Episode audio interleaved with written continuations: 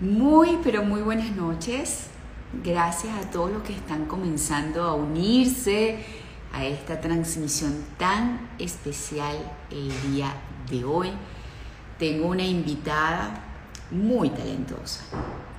Una invitada que además de ser talentosa, una excelente actriz, bailarina, está poniendo también todo su talento y todo su foco para ser una mejor mujer todos los días para poder ser referente de todos nosotros y seguir pues desarrollándose no solamente profesionalmente, sino como les dije, ser una mejor persona en el día a día en estos tiempos tan retadores y a todos nos está tocando pues precisamente esa tarea. Estoy esperando que ustedes vayan uniéndose para eh, invitarla y darle acceso a esta grata conversación Estoy segura que, la vamos a disfrutar, ya la veo aquí conectada. Y bueno, gracias a ustedes también por sumarse a esta conversación que seguramente va a ser muy nutritiva. Eso es lo que buscamos en cada uno de estos encuentros a través de la cuenta de arroba tu salud, que podamos ganar en herramientas para vivir mejor, eh, para tener una vida más sencilla y sobre todo muy saludable en lo emocional y también en lo físico, por supuesto.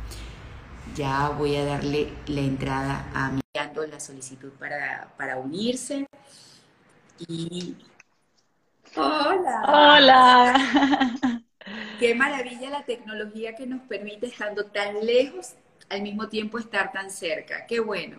Yo feliz de verte porque la última vez que, las últimas veces que hemos conversado ha sido a través de una comunicación telefónica, así que tenía mucho tiempo que no te veía y me da muchísima alegría. Gracias por invitarme a tu espacio.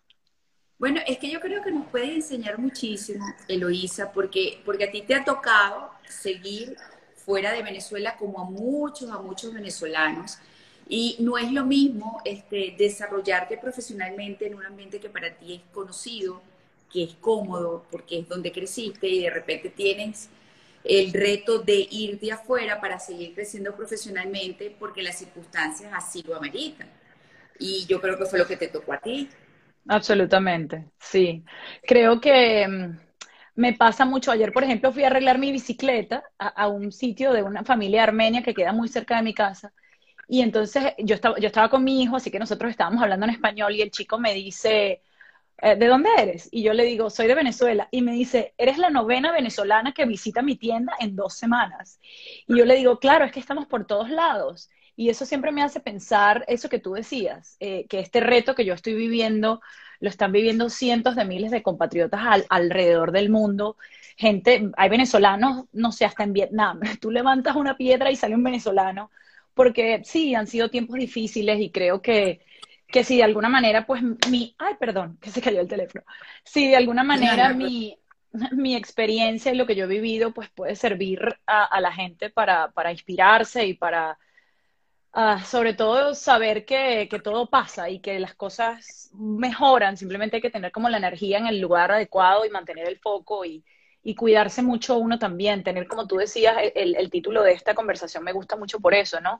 Los pequeños rituales de todos los días que podemos hacer para apoyar esos objetivos y esas metas que tenemos.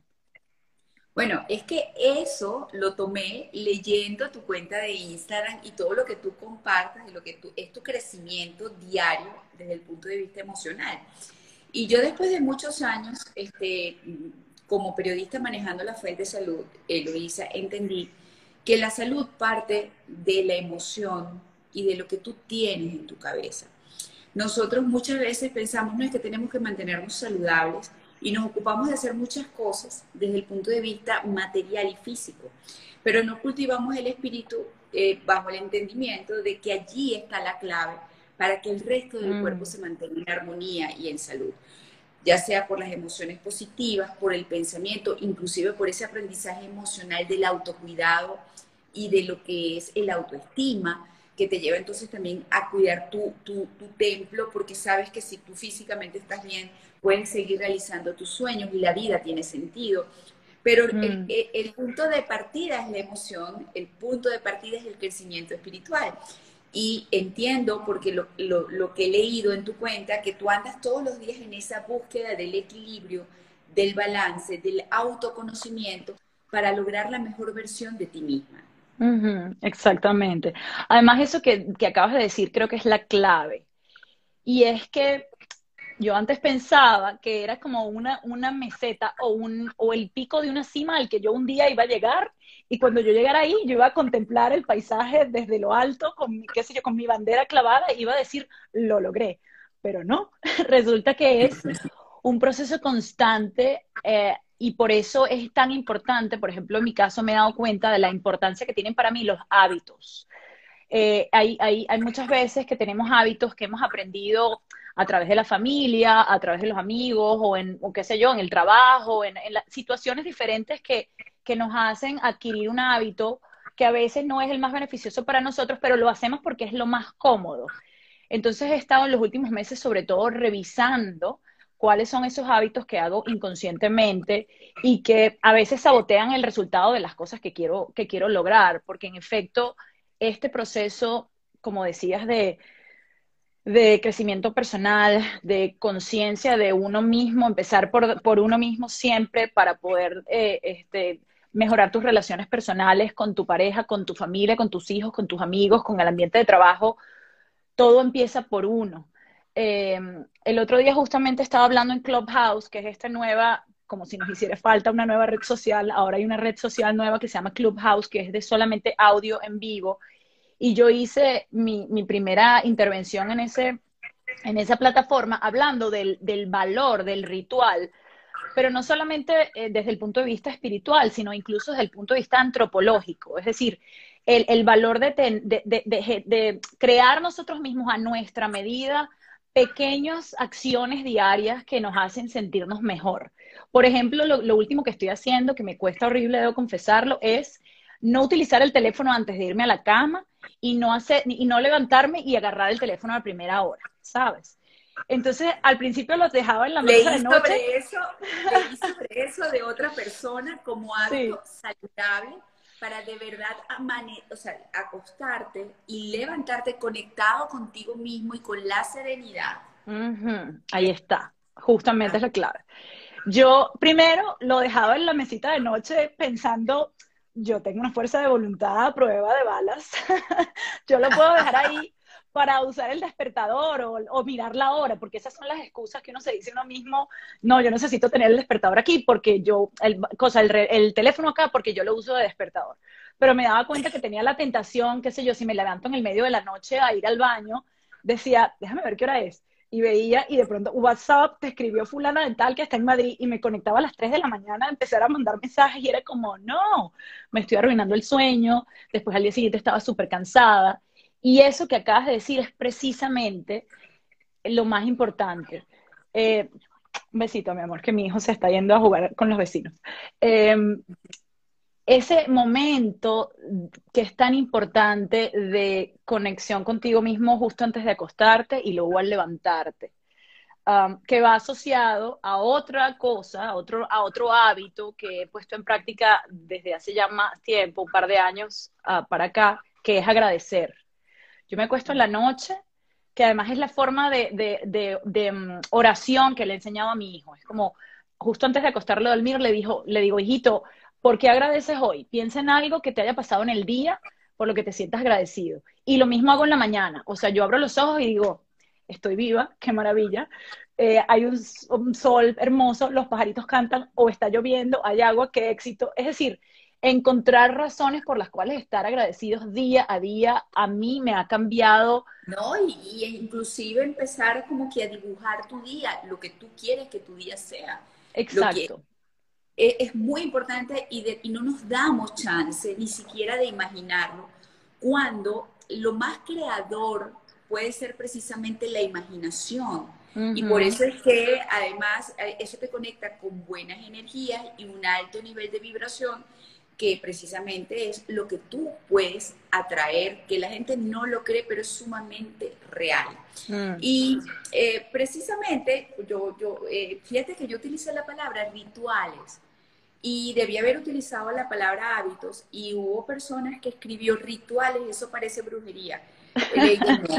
El castellano es muy amplio, muy mm. rico ¿ok? Y para mí un ritual puede ser, como en efecto lo hago, levantarme y antes de cepillarme los dientes, venir a la cocina, montar el café, regresarme a cepillarme los dientes, vestirme y cuando llego ya está mi café, está mi mm. todo lo que es mi ritual, pero que tiene que ver eso con esoterismo, señores, además que son simplemente tus este, Exacto. hábitos, tu ritual para hacer tu día fluido, que también, por cierto, otro gran aprendizaje que te da la madurez es que no pasa nada cuando un ritual de esos no se puede llevar a cabo porque tuviste que variarlo por algunas circunstancias. Porque mm. nada de dominarlo ni poseerlo lo suficientemente a uno como para quitarle y restarle la libertad, ¿no? Entonces, bueno, partiendo a todo, todo eso que quiero conocer de ti para aprender de ti, no solamente yo, sino todos los que están unidos a esta conversación compartida, es, ¿cuál es tu principal saboteador y cómo manejas ese saboteador y quizás otros, porque yo tengo varios? Bueno, te voy a contar uno con el que estoy lidiando en este mismísimo instante, que es el Instagram. Mi relación con las redes sociales, porque como yo tengo ya un año, voy a cumplir ahora en marzo un año haciendo La Rocolera, el, programa, el podcast que yo creé este, en mi canal de YouTube. Obviamente en este momento eh, que no tengo ningún otro eh, trabajo, digamos, eh, fijo o constante, La Rocolera es mi trabajo. Y el uso de las redes sociales, de la forma en la que está planteado por el algoritmo, indica que mientras tú más uses el Instagram, entonces más personas van a ver el contenido que tú estás creando.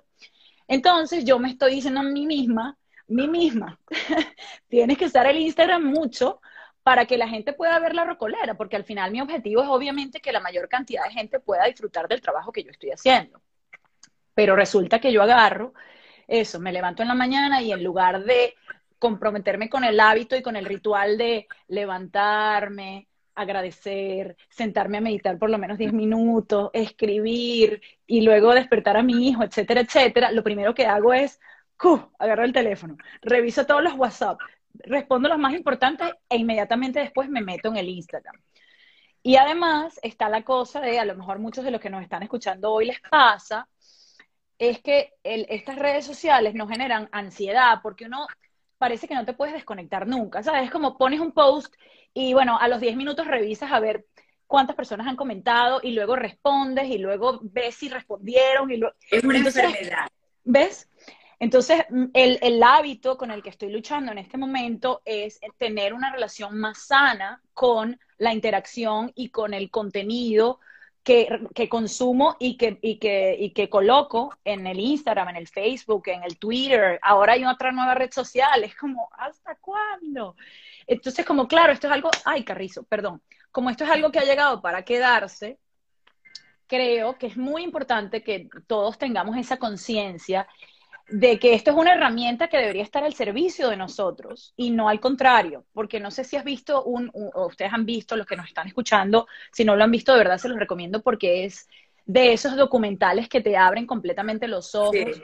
El documental en, Netflix que habla sobre las redes sociales, ¿no? Excelente. Eh, es muy importante porque allí te explica cómo funciona el algoritmo. El algoritmo básicamente reconoce cuáles son las cosas en las que, en las que tú navegas no solamente en el Instagram, sino que está conectado con tu email, con Google, con Facebook. Es decir, el algoritmo te conoce mejor que tu mamá. Entonces, empiezan a colocar en tu, en tu, en tu, mm, eh, ¿cómo se llama esto? En tu perfil de Instagram toda la información que saben que te va a llamar la atención. Entonces, es prácticamente adictivo. Entonces, es como, ¿cómo podemos hacer para que la red social me apoye y no me termine a mí hay días en que termino como, pero ¿qué me pasa? Porque tengo esta ansiedad tan loca si todo está bien. Y es esa, como esa especie de, carrera contra el tiempo que uno empieza a sentir que, que, nunca es suficiente, ¿no? Que nunca estás llegando a la meta, que, que siempre puedes hacer más, que siempre puedes, qué sé yo, responder más mensajes o montar más contenido. A mí me ha pasado, que eso me mata, que estoy viviendo un momento bellísimo con amigos o lo que sea y empiezo a pensar y que, mira, vale, esto sería una buena foto. Y si yo hago esta foto, yo pondría este y este texto. ¿Sabes? Y es como, no, yo no quiero estar pensando en eso, yo quiero estar viviendo este momento. Y si sale una foto, pues sale una foto. Entonces es un poco como balancear esa herramienta y que sea en efecto una herramienta y no un, un, tirano que nos esclaviza. Así es. Está mm. preguntando cómo se llama el documental eh, de Netflix de las redes sociales. el documental se llama eh, The Social Dilemma. Eh, me imagino que en español debe ser como el dilema social o algo así. Um, tenía otro nombre, tenía otro nombre, lo estaba buscando, pero bueno. okay. Pero lo cierto es eso, que definitivamente incluso preocuparse o eh, terminar ocupándose de, que te vean o no te vean más en una red social es una tontería, porque ellos mm. tienen la decisión. Absolutamente. ellos deciden si te muestran o no. Y te lo digo porque yo estuve en un mes tratando de ver qué era lo que yo debía. Mentira. Además que están cambiando el algoritmo permanentemente. Entonces tú puedes hacer una publicación eh, o, desarrollar un contenido muy, muy bueno y los que deciden si lo van a mostrar o no son ellos. Mm. Entonces es una total tontería. Que por cierto, quería que habláramos, o vamos a hablar, vamos a hablar de tu trabajo, de la rocolera, de, cómo te has mm. sentido haciéndolo, porque recuerdo que conversamos justo cuando estabas iniciando con el proyecto. Sí. Y una cantidad de personas entrevistadas que poco a poco ibas a ir compartiendo esas entrevistas y esas conversaciones tan agradables. Este, pero también quiero, antes de eso, precisamente me hablaste de una palabra que a todos nos, nos tiene de cabeza, que es la ansiedad. Mm. Tus ansiedades o lo que te genera ansiedad son unas cosas, a mí otras, pero yo creo que esa es una de las grandes luchas del ser humano diariamente, cómo controlar la ansiedad, porque la ansiedad genera un disconfort terrible. Mm. ¿Cómo lo haces? Bueno, fíjate, yo el año pasado em, estuve haciendo un taller para, para, certificarme como maestra de yoga, pero es un, un, yoga muy específico que se llama Kundalini Yoga, que es un yoga que más que eh, enfocarse en la parte física, se enfoca en la preparación que necesita cada individuo para sentarse a meditar porque es un yoga que está como más asociado al, a lo espiritual y a, la, y a eso, como a la concentración para lograr estados de meditación profunda.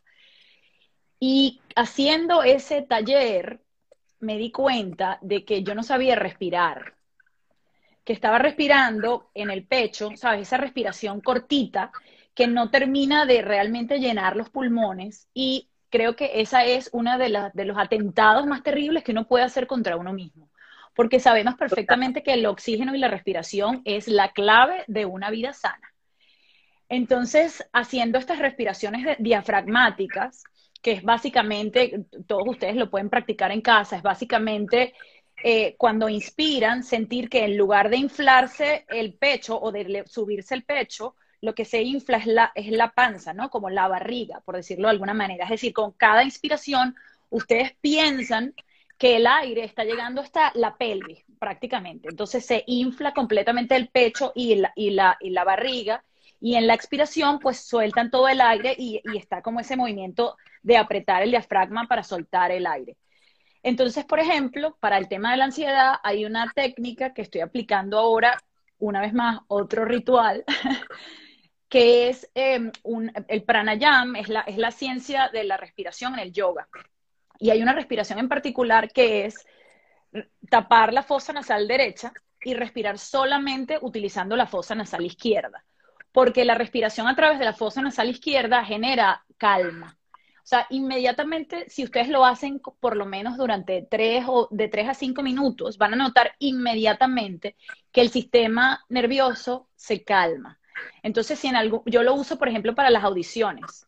¿sabes? Si en algún momento tengo una audición y, ¿sabes? Naturalmente uno se pone nervioso porque tienes una expectativa, porque obviamente quieres el papel y te preguntas, ¿será que les gustaré? ¿Será que esta ropita que me puse está bien? ¿Será que me aprendí bien las líneas? Y todas las dudas que uno tiene en la vida, ¿no?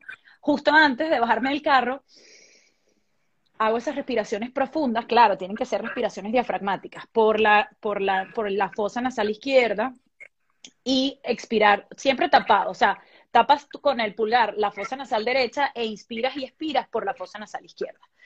Entonces, respirar, concéntrense, es decir, yo les cuento esto que es un pequeño tip, pero al final pueden buscar en, YouTube y hay 7000 tutoriales de eh, eso, respiración profunda, aprender a respirar.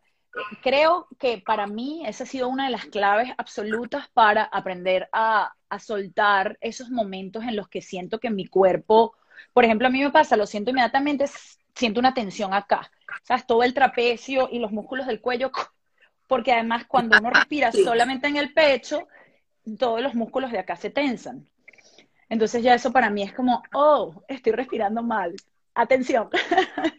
Vamos a respirar bien. Exacto. que tú, vienes de, una disciplina o, comenzaste en, tu contacto con los escenarios y, con el público, con el baile.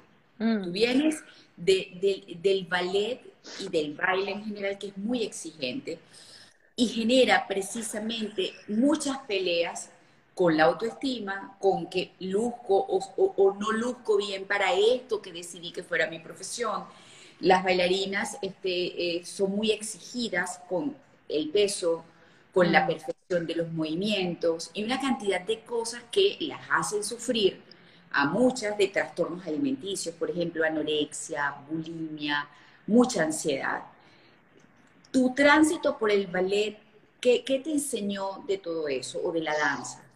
Bueno, justamente hace un par de días les puse un post en mi Instagram sobre eso porque yo sufrí horrible, María Laura. O sea, yo fui siempre una niña muy, un, palito, ¿sabes? un pitillo hasta que me desarrollé, yo me desarrollé tarde como a los 17 años y fue literalmente, salimos de vacaciones de verano y cuando yo volví en septiembre tenía caderas. Era como, pero ¿de dónde salió esto? ¿Sabes? Como que de pronto el cuerpo que hasta los 17 años había sido perfecto para el ballet, se convirtió en un cuerpo voluptuoso, más latino, más, ¿sabes? Como mis piernas son el, yo digo que son la representación de la península ibérica, porque son como esas piernas grandes de española. Entonces, con esta nueva realidad, yo, imagínate, tenía ya 11 años, desde yo empecé a bailar a los 6 años, 11 años dedicada en, en cuerpo y alma al ballet, y de pronto me doy cuenta que mi cuerpo no necesariamente me va a apoyar en esa empresa. Entonces yo hice cuanta dieta Dios creó. Yo hice la dieta del atún con la lechuga porque las hacían las mises. Yo hice la dieta del jugo de piña porque no sé qué quién. Yo me inyectaba cositas de alcachofa en la barriga que no tenía. es decir, yo hice todas esas locuras y si hubiese sido capaz de vomitar también habría sido bulímica. Lo que pasa es que no podía, no podía inducirme el vómito y tuve una relación realmente nefasta con el tema de la alimentación y justamente por eso que dices, la, la, gente me comentaba en el post, pero que tú te volviste loca, si tú estás muy bella. No se trataba de, de, de, que, de que yo no me sintiera que era atractiva o que no tenía un buen cuerpo, sino que el cuerpo que yo necesitaba, que era el cuerpo de la bailarina rusa, imagínense estas mujeres que miden, no sé, unos 70 y tienen las piernas que le salen como de por aquí, largas y, y espléndidas, pues yo no lo tenía. Entonces empecé en una lucha importante durante por lo menos 10 años de, rechazar mi cuerpo. ¿Sabes? Yo me veía en el espejo y era como que, ¿por qué yo tengo esta cadera? ¿Pero por qué tengo esto? ¿Pero por qué tengo aquello? Me costó, la verdad, tuve que hacer terapia porque, porque como dices, uno, uno em, pues recibe muchísima presión. Por ejemplo, a nosotros en, la compañía, en el Teresa Carreño, nos pesaban todos los lunes. Entonces, claro, tú pasabas el fin de semana. Los la después del fin de semana. Los lunes. Entonces, claro, mis amigas y mis amigos, qué sé yo, vamos a salir, nos comemos una parrilla y nos tomamos un vinito. Yo, yo era adolescente, tenía 20 años, y yo que no, yo no puedo porque me van a pesar mañana. es, muy exigente. ya no, a ver, no tener ansiedad, mm. este, no tener pues todos los números del bingo, del cartón, para terminar en un trastorno alimenticio es muy difícil en esa profesión. Sí. es una de las cosas, bueno, pero es que además también hoy día, quizás por, por, el exceso de información, te, te enteras de que muchas niñas, muchas adolescentes, exigidas ahora no por ser bailarina, que en este caso era una profesión, sino por las mismas redes sociales, Este, tienen la presión y la cantidad de niñas con trastornos alimenticios, con anorexia, con bulimia, es muy grande. Entonces, me parece importante tocar esto porque tú lograste sobrevivir mm. a ese medio y a ese estilo de vida sin caer precisamente en uno de esos temas que mortifican y enferman física y mentalmente a las personas. Absolutamente. Bueno, de hecho, en el documental del que estábamos hablando, este de, Social Dilemma, hay uno de los personajes a través del cual nos cuentan la historia de, lo, de lo delicadísimo y las personas que tienen hijas adolescentes, sobre todo las chicas que, que, batallamos tanto con el tema de la imagen personal. Esta muchacha es una niña, qué sé yo, de 16 años que empieza a sentirse no, no, no tan guapa porque empieza a ver el perfil de Instagram de todas estas chicas que de pronto están súper maquilladas y las fotos están llenas de filtro y ella se ve en el espejo y es como, pero yo no soy así.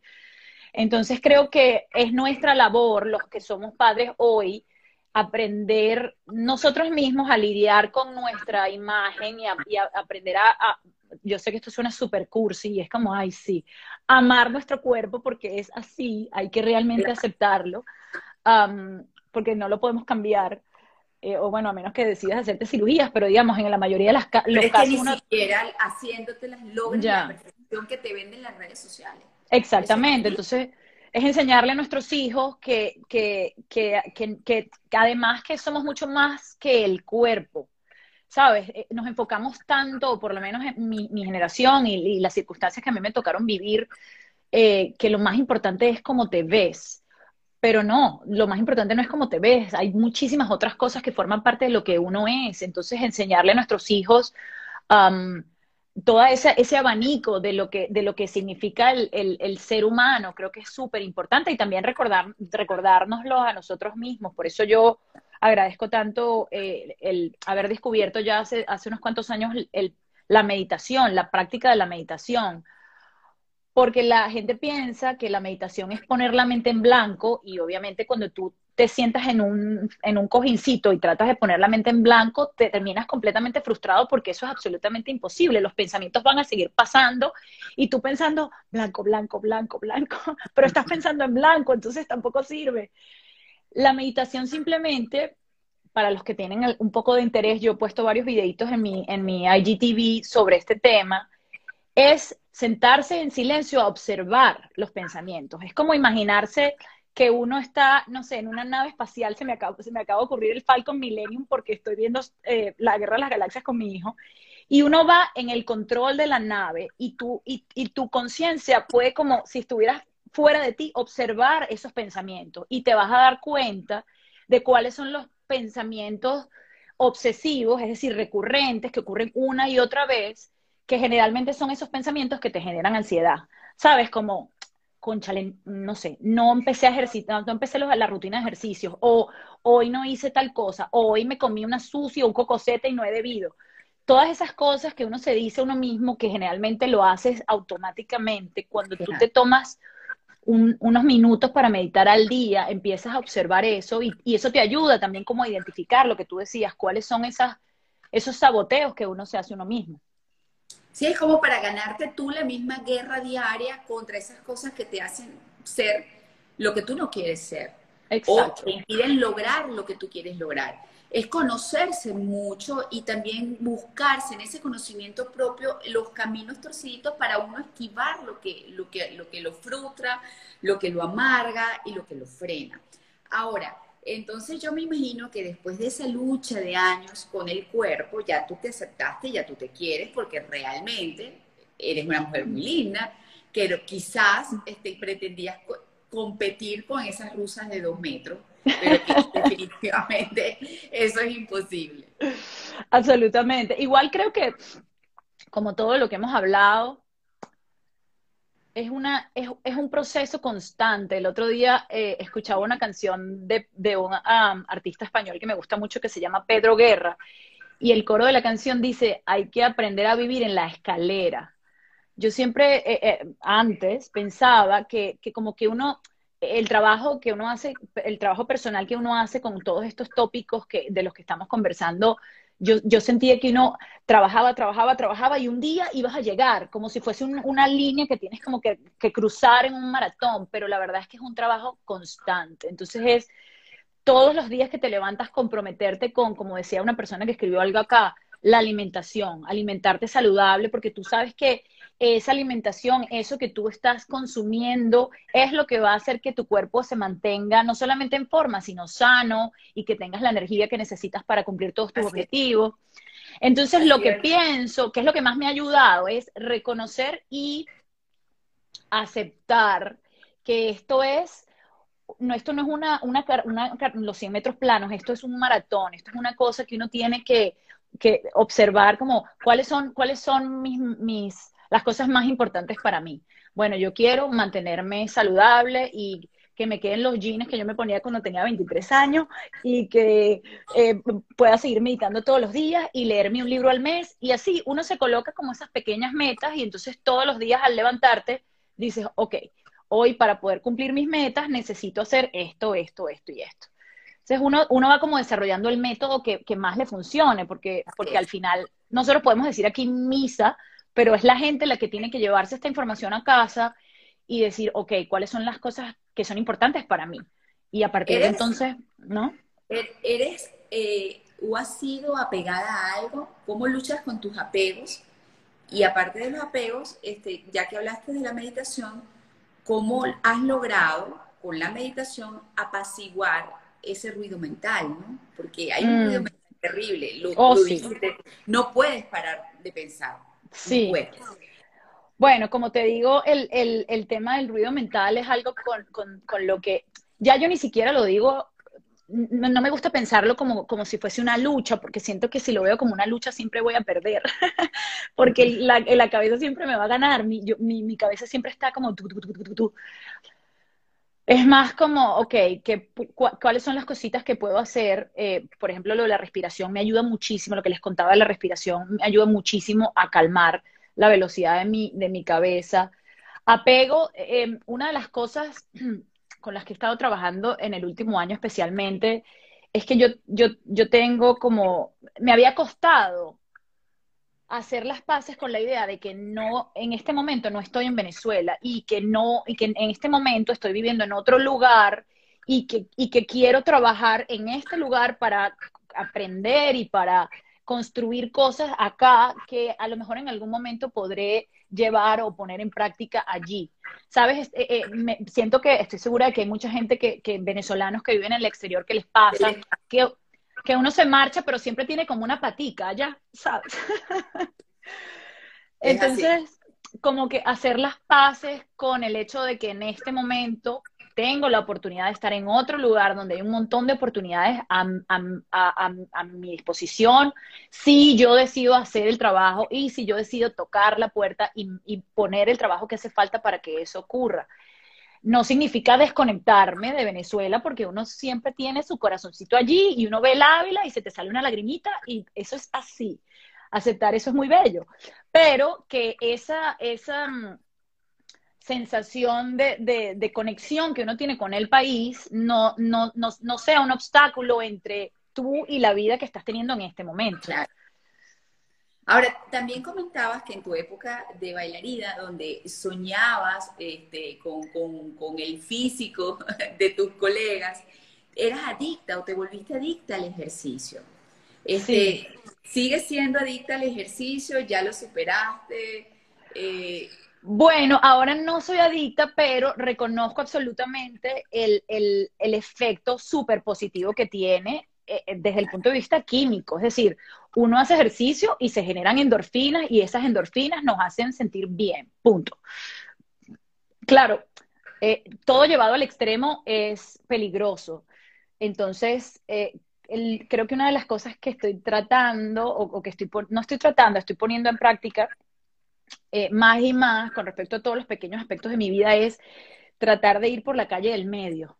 ¿sabes? No irme a un extremo de ejercicio cinco horas al día o nunca más en mi vida voy a mover un dedo, sino, como tú decías, tengo este ritual de ejercicio, pero si un día, por la razón que sea, no lo puedo cumplir o no me apetece o me duele la espalda o lo que sea, es que eso no me atormente, que, no se, que, no que, que una cosa que es beneficiosa no se convierta en, en, un, en una carga.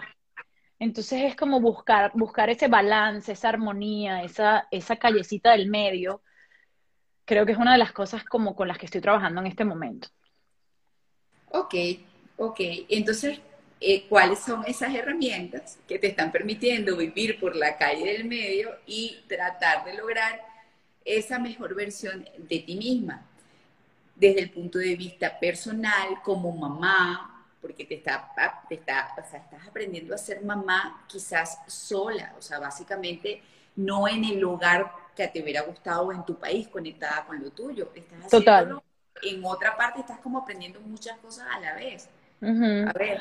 Bueno, hay varias cosas, ¿no? Yo, por ejemplo, eh, he descubierto el valor infinito que tiene la terapia. Yo sé que hay gente que le tiene pánico a la terapia o es como, ay, no, la terapia es para locos. Mira, yo de verdad, yo estoy muy bien, yo me, levanto por la mañana, yo me siento contenta, yo no voy a hacer terapia. Yo tengo tres años haciendo terapia semanal em, con una persona que además ni siquiera conozco en, persona, porque es un, terapeuta que está en Venezuela y hacemos terapia por, por FaceTime. Es decir, yo tengo tres años trabajando con alguien que nunca en mi vida he tomado su mano. Y ha sido muy interesante el trabajo de la terapia porque la terapia no es solamente contarle a alguien tus problemas para que esa persona te ayude con su punto de vista o con sus herramientas a resolverlo, sino que la terapia continua y sobre todo terapia en los momentos en los que tú estás bien y no necesitas resolver ningún problema, te ayuda y te, da herramientas para que tú mismo puedas empezar a entender cuáles son tus procesos mentales. Dónde, dónde como tú decías, eh, eh, cae tu, tu, cabeza en, en, procesos de, de autosaboteo. Entonces, por un lado está la terapia, que para mí ha sido fundamental y si alguno de ustedes tiene la oportunidad de hacer terapia eh, constante, porque tampoco uno va a hacer terapia un mes y va a pensar que, esa persona en un mes va a resolver la vida entera, ¿no? O sea, todo esto que les estoy contando, eh, yo creo que, requiere... Este, Eloisa, la vida no cesa y los problemas vienen todos los días, o las situaciones complicadas surgen siempre. Entonces no es que tú no vas a necesitar nunca más terapia. O sea, Exacto. por una u otra razón, si tú quieres eh, hacerlo de una manera inteligente y racional, ir de la mano de alguien puede resultar muy positivo. Exactamente. Y sobre todo lo que pienso, como te decía, es que ya me pasa que, que, yo llego a la terapia y ya yo, ya yo me autoanalicé. ¿Sabes? Yo ya le doy a él como el resultado de lo que, de lo que, de, lo que ya yo he, estado analizando. Alguien me, me, pregunta que cómo se llama el terapeuta. Él está en Instagram, se llama César Casal y de verdad que es un mago. O sea, ese señor tiene una habilidad para escuchar y para porque él nunca me dice nada, es decir, no me da ninguna respuesta, sino que él se me queda mirando y me dice, ¿y tú qué crees? y yo que, oh. Porque al final, eh, María Laura, uno también tiene que aprender y creo que la madurez y la edad y la experiencia de vida te enseña que todas las respuestas a las preguntas que uno anda buscando sin cesar están en uno están adentro, están en tu intuición, están en esa capacidad de hacer silencio y apagar como el ruido externo y creo que por eso es tan, tan positivo pensar en hacer pequeñas desintoxicaciones de las redes sociales.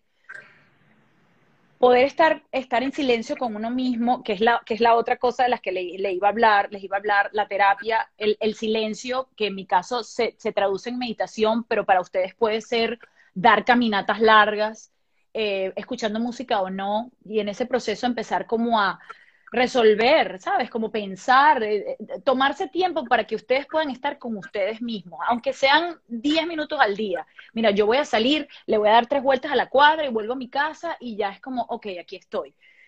bailar o mm, escuchar música o hablar con un amigo también puede ser, es decir, buscar maneras en las que ustedes puedan eh, e, eso, escuchar lo que, lo que, la sabiduría que, ustedes contienen. Y hay otra cosa que para mí ha sido fundamental, que es escribir, escribir un diario.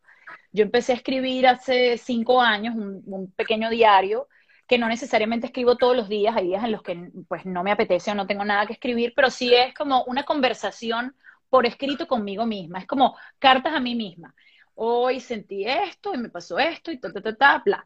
Y claro, cuando uno va acumulando estos pequeños libritos, yo tengo esos cinco años de escritos, es increíble cuando uno va atrás y uno encuentra las coincidencias, esas cosas que se repiten y, y, pasa el 2015, no sé qué cosa, 2017, lo mismo, 2021, coño, estoy aquí todavía.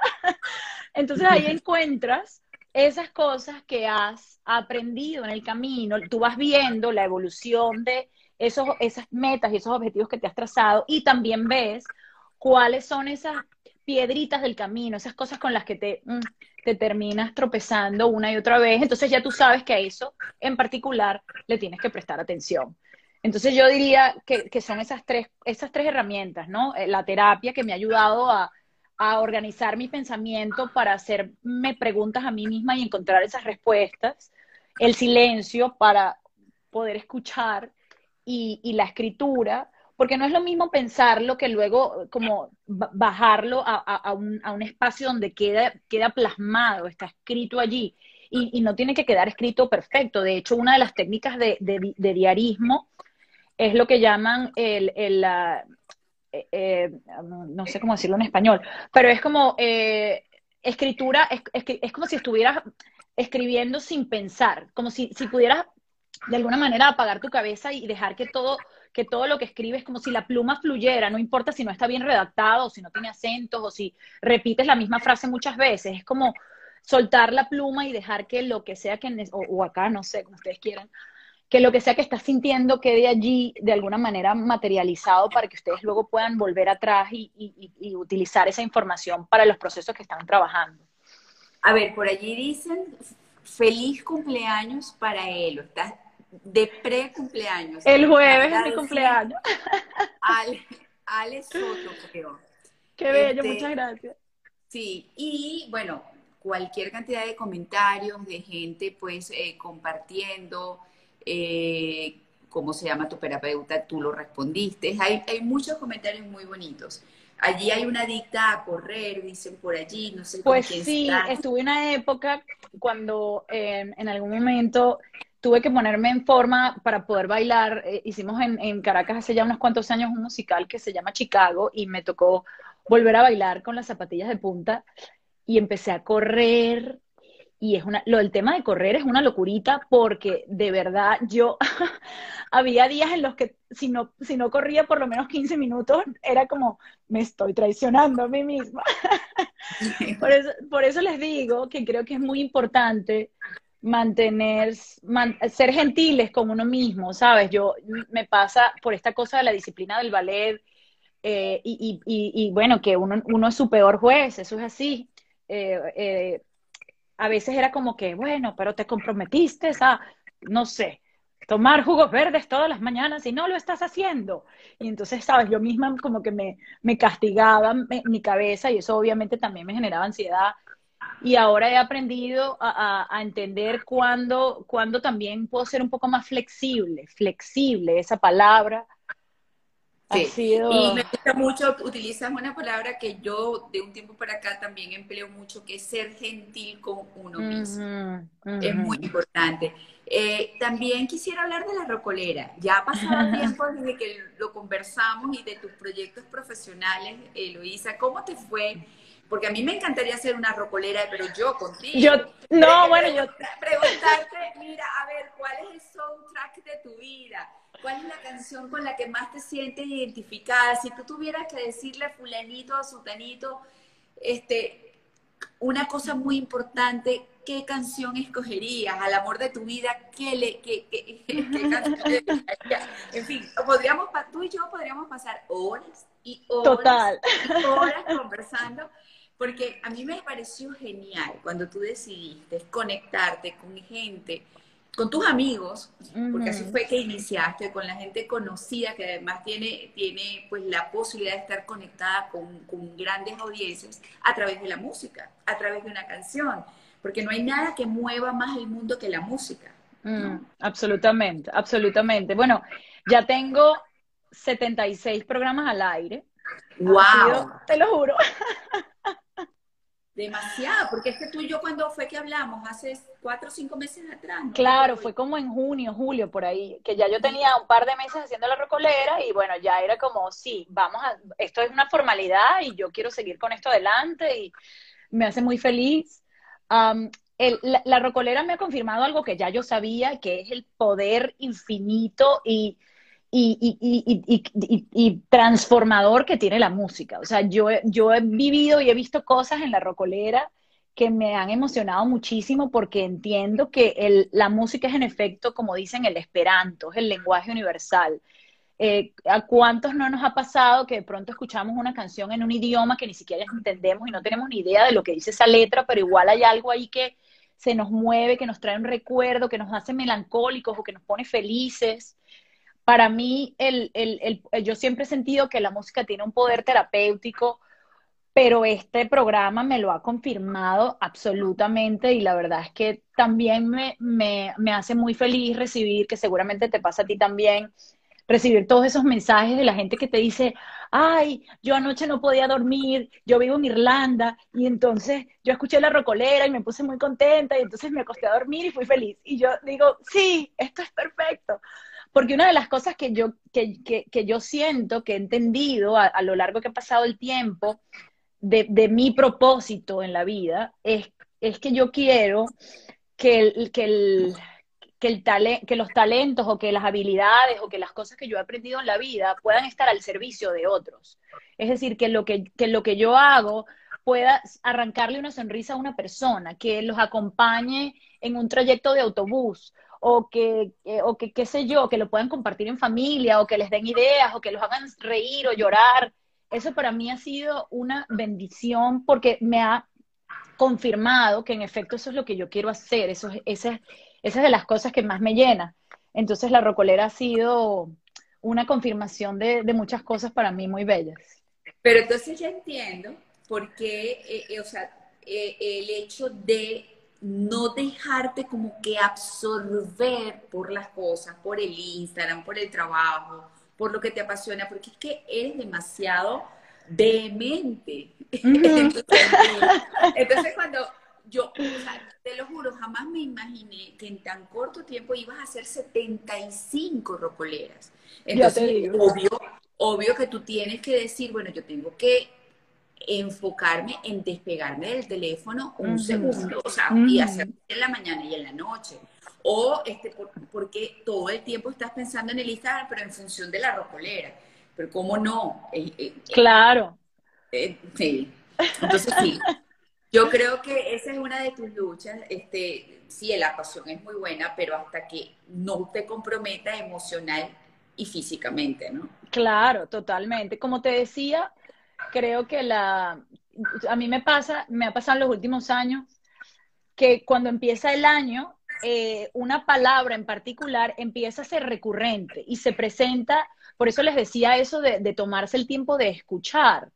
Cuando uno está receptivo y abierto a observar las, las, las cosas que se repiten de forma casuales, podríamos decir, en tu vida diaria te das cuenta que hay cosas que son recurrentes. Entonces, por ejemplo, el año pasado, la palabra recurrente empezó a ser recurrente, la empecé a ver en todos lados, me la decía la gente, la leía en el Insta, yo decía, pero ya va, ¿qué es esto?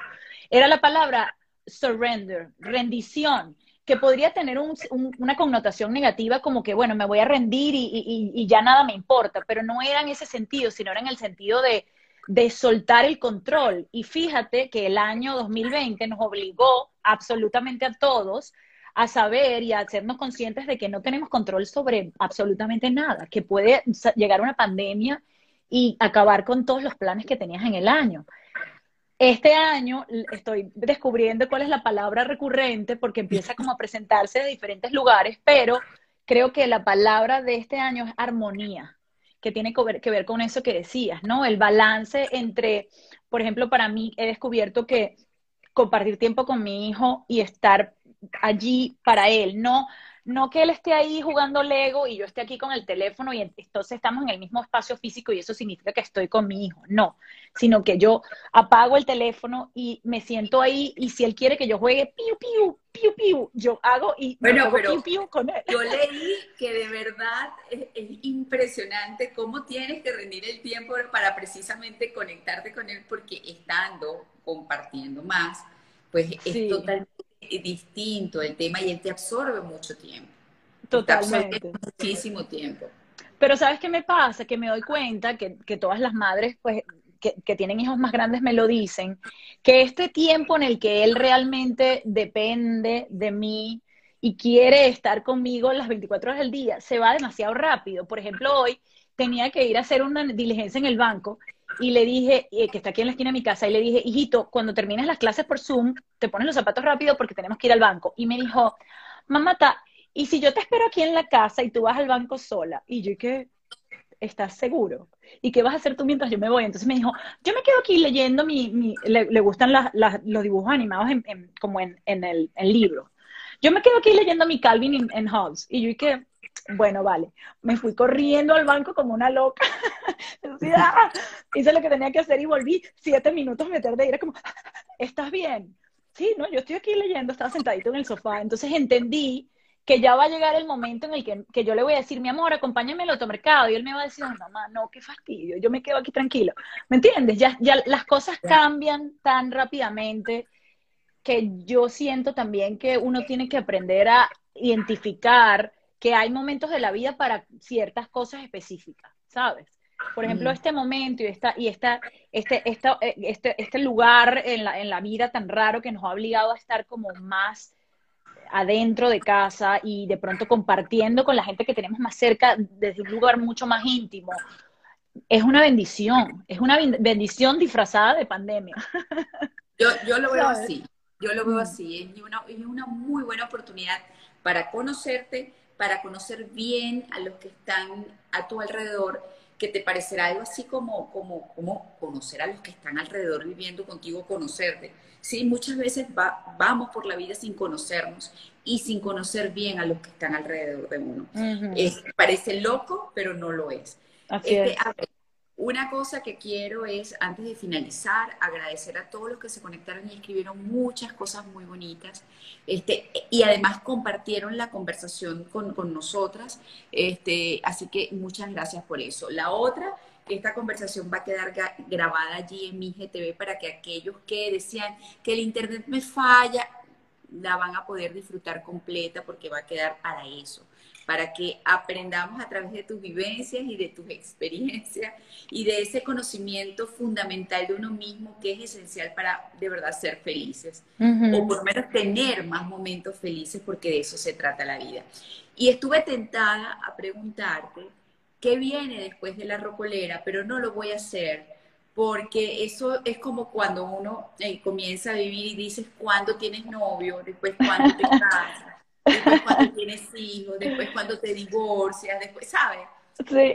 Y no, o sea, hay que disfrutar de los 75 programas de la Rocolera. Exacto. Hay mucho para disfrutar, este, y bueno, en algún momento haremos otro live, pero para yo hacer la Rocolera contigo, que me encantaría. y, yo, y yo quiero que hacerte tu, tu rocolera a ti también, me tienes tú que contar lo de las canciones, así que te voy a escribir aparte para que hagamos ese programa que me encantaría escucharte. Seguro, seguro. Y de verdad, este, sigue así porque yo creo que ese es el camino que todos deberíamos asumir, el del autoconocimiento, el de liberarnos de los apegos, el de ser más indulgentes y menos exigentes de la buena manera con uno mismo, para entonces aprender a fluir y de verdad crecer y poder mm. lograr todo eso que uno sueña. Así que gracias. Hay algo, no, gracias a ti por invitarme y por compartir eh, conmigo este momento tan bello y, por todas las personas que se han conectado. Hay algo que me quedó dando vueltas ahora que estábamos hablando de la oportunidad de compartir con otros y es que pónganse a, pensar y dense cuenta que al final todas las relaciones más cercanas que tenemos son gigantes espejos de nosotros mismos. Entonces a veces me he dado cuenta que cuando hay algo de, por ejemplo, mi mamá de mi hermano o de mi novio que me molesta mucho, es simplemente porque yo también lo tengo. pero ya, O sea, eso es una verdad, pero lapidaria, total. Así es. Es así.